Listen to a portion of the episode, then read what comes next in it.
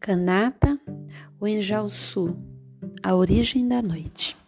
Havia dois pajés. Um, o mais velho, era mais sábio e se chamava Oninjalossu. O outro, o mais novo, chamado Saneraksu, era um pouco atrapalhado.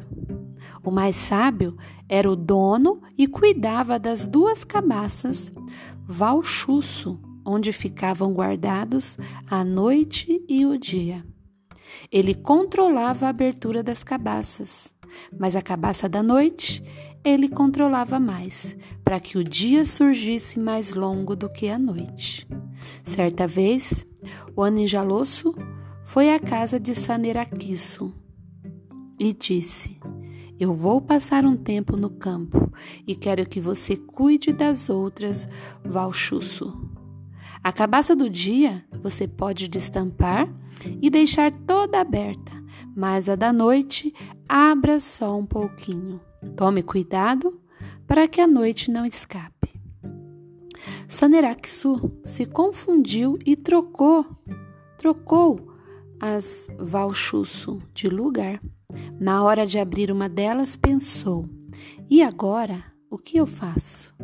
Preciso continuar a fazer o dia e a noite aparecerem, senão, quando Vanislalossu voltar, vai ficar bravo comigo.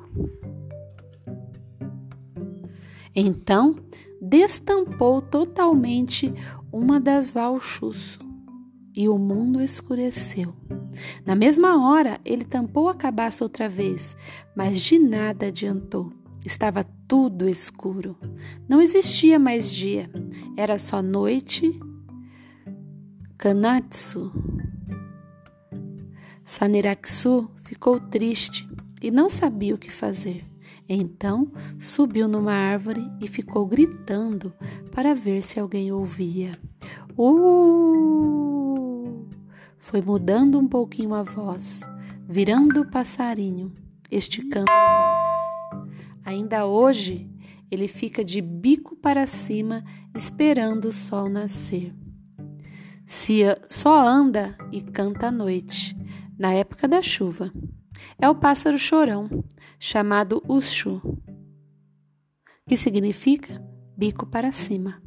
Ele se parece com casca de árvore, por isso é muito difícil vê-lo.